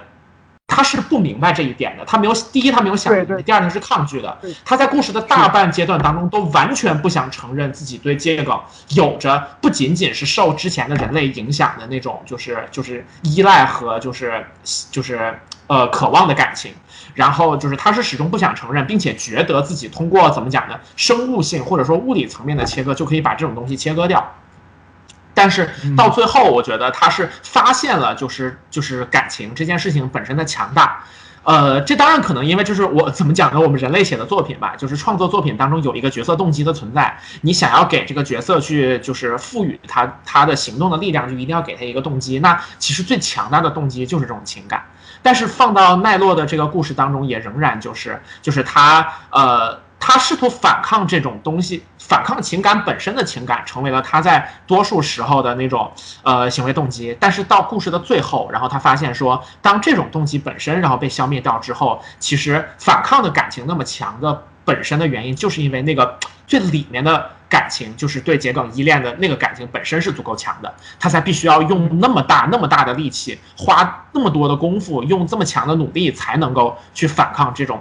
很简单的爱恋情的情感本身，所以我觉得放到这一点上，是爱这件事情本身是非常了不起的。只是有些人他太他太渣了，他不配去获得这种爱，或者说不配最终让这个爱有一个好的结果。但是情感本身是这种人渣都没有办法反抗的，我觉得反而变成了就是这个作品的主题的很重要的一部分。我之前也写过一个文章，就是说奈落这个人物他的悲哀在哪？就是他这个人。就是整部犬夜叉的漫画，整部犬夜叉的作品，奈落奈落其实是最可怜的人，就是可能他是，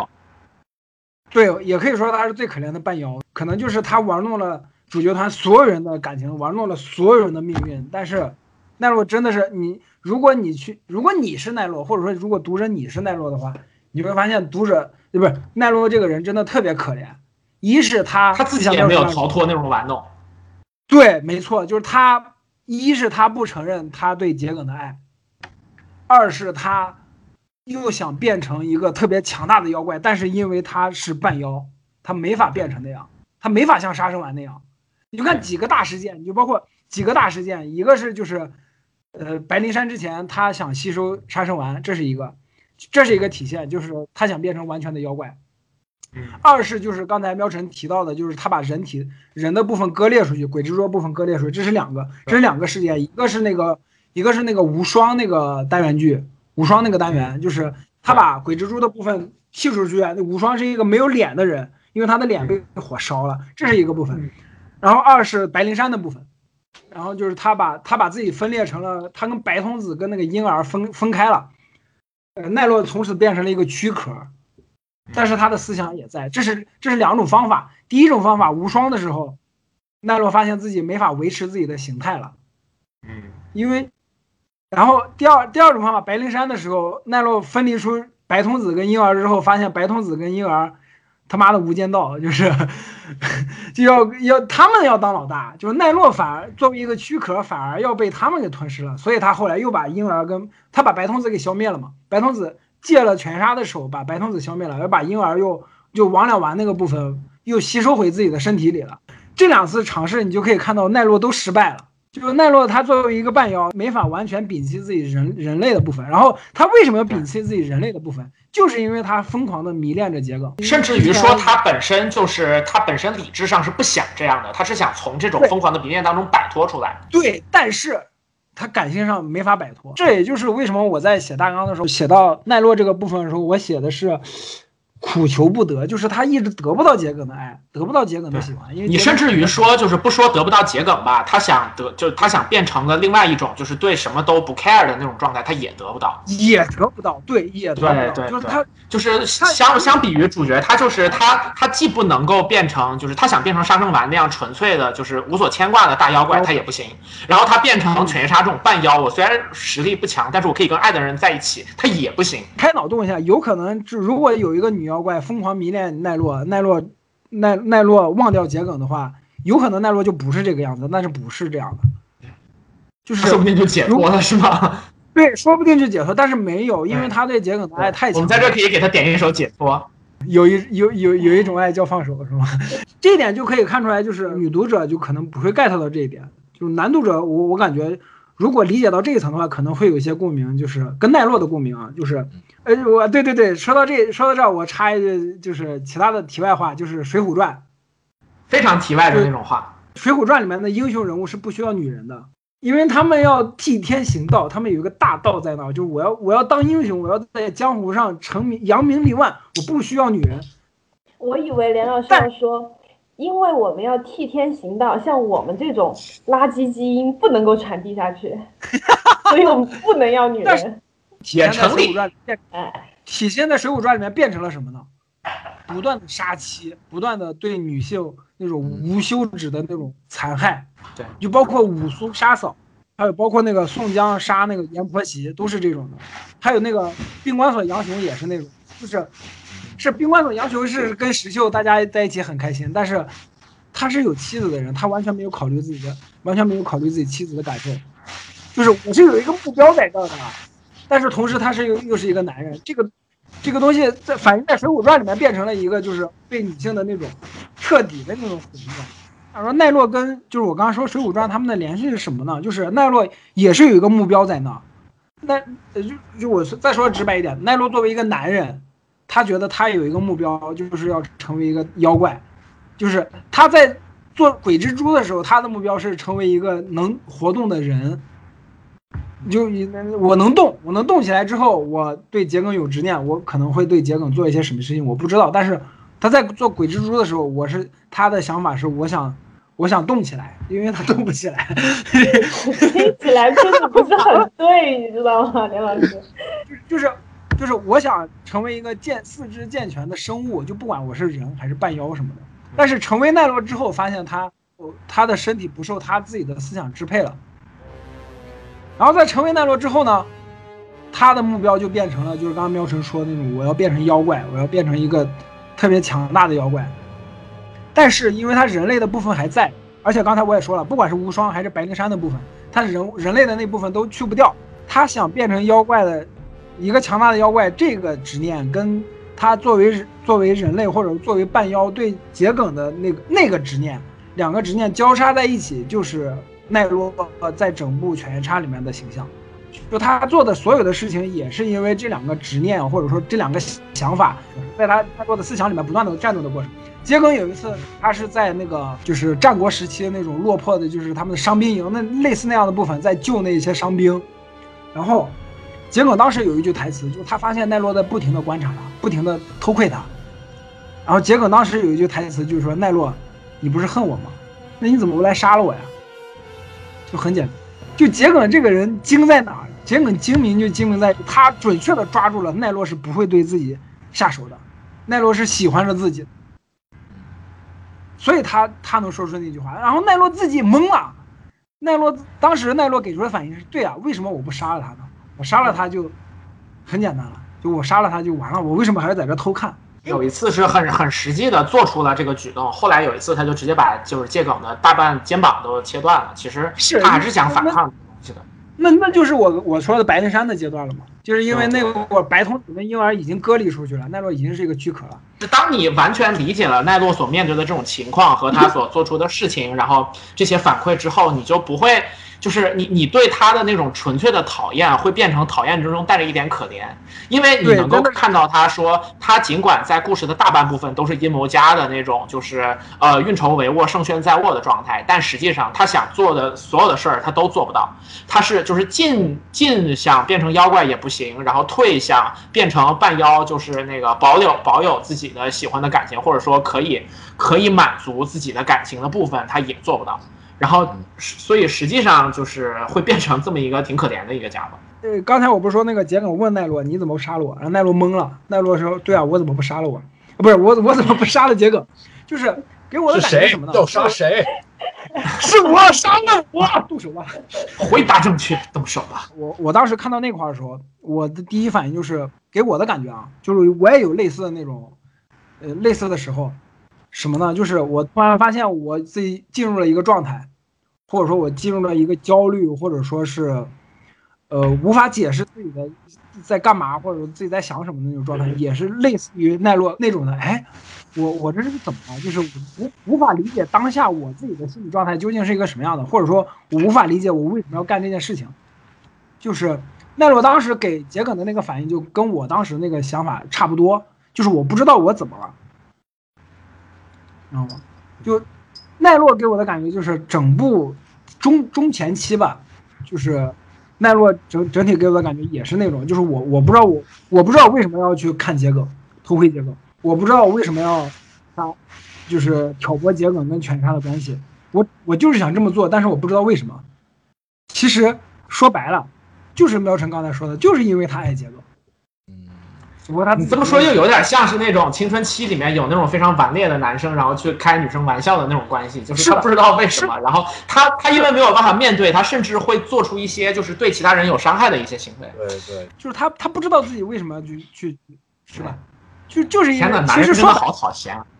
对，其实就是因为你喜欢杰哥，很简单，没有那么哇，么那从这个角度上来讲，说不定大妈又把这个角色就是放到了可能她成长过程当中见到的那种很讨厌的男生，就是奈落那个样子，然后她想象当中很可爱的男生就是犬夜叉那个样子，对。很帅的男生就是上生丸那个样子。我觉得在讨论这个角色的性格和他的行为动机的时候，实际上我们也是在讨论为什么这个漫画他在感情线的这一方面做的很优秀，就是因为他像奈落，就是他这么复杂的心理，他其实是通过他这些矛盾的行为来体现的。其实也是一种比较高超的手段吧，就是他不是说是。纯用旁白什么的跟你讲，而是让你看到嗯。他的这种矛盾点，然后来感受到这个人内心，就是行为的矛盾一定代表他内心的矛盾嘛，然后以此来获得这种感受，也是就是他做的非常好的一点。是的，是的，是的。我我记得之前在节目里面也说过，就是你表面上看就打打打，就是几个人有矛盾，他们打来打去，这样 OK，就是看的也很爽。但是如果你理解到这一层也 OK，就会发现大妈在人物设定跟她的剧情的结合上面真的是天衣无缝，就是你想你想去鸡蛋里挑骨头，你都挑不出骨头来。嗯，你可能只是说，就是哎呀，犬夜叉画犬夜叉大妈偷懒了，就画来画去都那几个动作，但是你在剧作完整程度上，真的是大妈真的是在这一层，就是最高层，其他人真的是在下面。在地下室，大妈在第五层，你你这个你想象一下，回头我们的播客的听众听到这一段的时候，然后你说这一层，然后观众想哦哪一层？观众想严老师说的时候手是不是这样子的？刚刚喵晨老师说的那个关于这个半妖和这个什么全妖以及这种这种身份的这种问题，但是我个人理解就是说，虽然在犬夜叉里面，作者把犬夜叉这个主角和最后的反派奈落设置为了这种半妖的这种身份，但是他其实并没有想去探讨所谓的这种新千年以后我们经常看到的这种关于这种身份困境或者身份政治探讨，他其实没有陷入这种泛政治化的讨论里面，而是只是把这个东西设置为一个就是角色在追求自己情感是这个道路上的一个障碍而已，他没有啊。做这个，比如说构建出一个所谓的人类团体和一个妖怪团体，那么主角作为一个半妖，他到底该选择哪一边？他没有这种迷茫，他没有陷入到这种在新千年以后我们经常看到这种特别俗套的这种美式的身份政治的剧情里面，所以反我觉得这一点反而拯救了犬夜叉，他让他没有走到那条我们后来看烂的路上去，而是让他去专注的去刻画人物的情感，能够让他在这个里面能保持他自己的特色。我觉得这个是很可贵的。呃，多数人看到犬夜叉那两个耳朵，也只是觉得，哎，这两个就是白白的小软的耳朵，好可爱啊。然后也没有什么人是真的对就这种身份啊有有特别那什么的。对，所以说这一块确实就是更多的放在角色本人成长的困境里面。嗯，对对对，这侧重点嘛，创作的侧重点。哎，就是说说起耳朵，就是我我以前无法理解，就是为什么葛维第一次见犬夜叉的时候要摸他的耳朵。这太可爱了好吗？太萌了，兄弟。对啊，你就很想乱。你想象一下，就是假如说犬夜叉就是是那种萨摩耶的那种感觉。不是连老师，你你就我现在就理解了。对你你交换一下立场，你看到一个猫娘，你会不会想摸摸它的耳朵，对吧？其实这种兽耳的属性，其实往在以往作品里面往往是设置给女角色的，但是在犬夜叉里面男主角设置了一个这种偏萌的、这种偏可爱的这种兽耳的对这种形象，嗯其实是对既所以说定的这样的一种突破。所以说，就是在这部作品之后，也会有女生，然后抓着自己家里面的狗，然后对着就是电脑屏幕说：“快给我变变！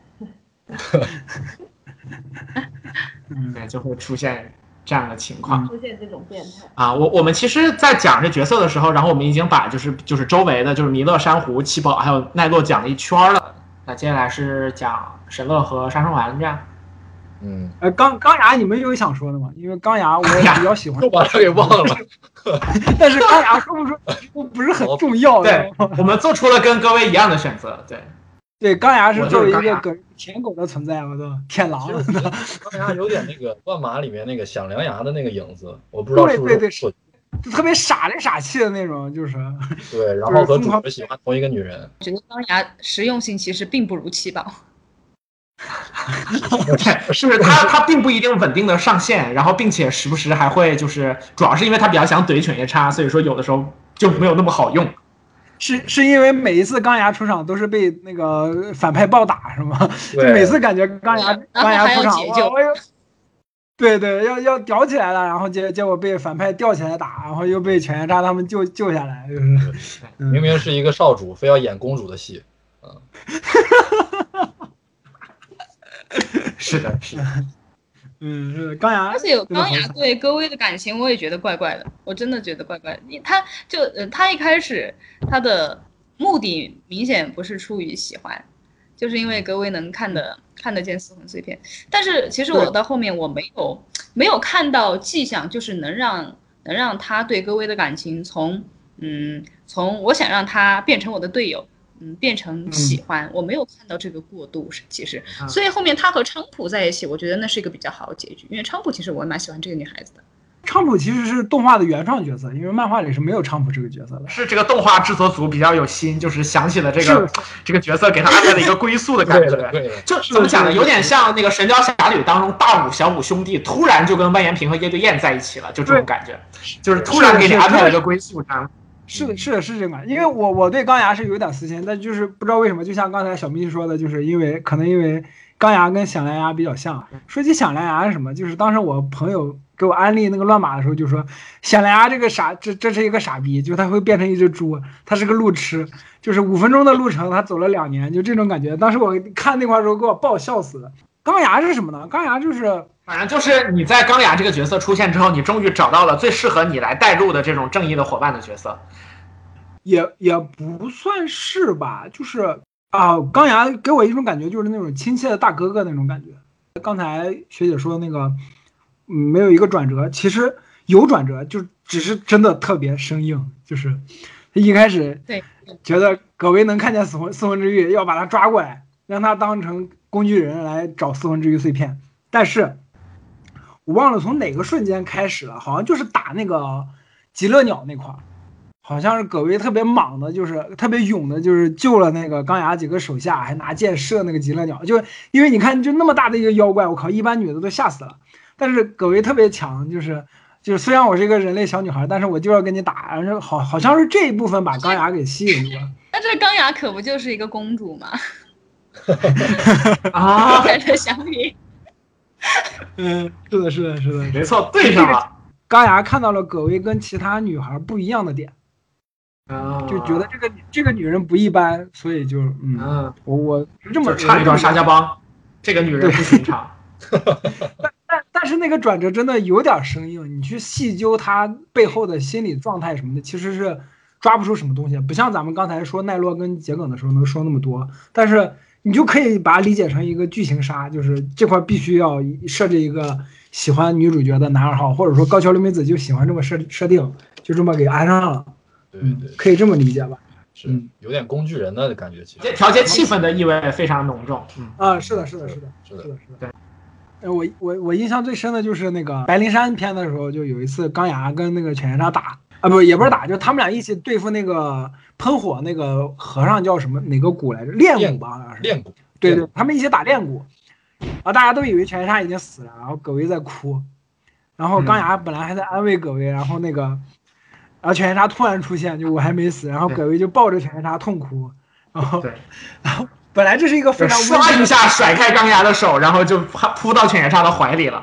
对，本来是一个特别温馨的场面，对不对？但是因为钢牙跟犬夜叉不停的在斗嘴，就说看见了吧，小子，他就喜欢的是我。钢牙说：“呸，你他妈的就是就是什么，就是类似于这种感觉，两个人不停的斗嘴，然后葛薇在犬夜叉怀里，啊，我哭不出来了，就这种感觉，就是这里就可以，梁老师就可以来配一个一直很安静，然后就明明是三个人的电影，我却始终不能有姓名。进入应该在进入这种应该在这里。但是钢牙的，但是钢牙脸皮真的特别厚，就是那又怎么样？就是他小弟都说老大，要不然就算了吧。你看各位都这样，就钢，对，不行，就是还是要继续，连小弟都看不下去了。对，这就是为什么钢牙可以当大哥，而那些人只能当小弟，就是脸皮的厚度。对对对对对对。太有道理了。在网易云音乐、喜马拉雅 FM、荔枝 FM、小宇宙搜索“微妙评话”就可以收听我们的节目。爱发电搜索“微妙评话”，点进主页；B 站搜索“浮士德的胫骨”，点进主页查看音频投稿，或者在频道的音频分区搜索“微妙评话”都可以收听我们的节目。想和主播交流，在微博搜索“微妙评话”直接私信，或者可以私信留下你的微信号，注明进群，我们会加你好友，拉你进群。好，感谢大家收听本期《微妙评话》，大家再见。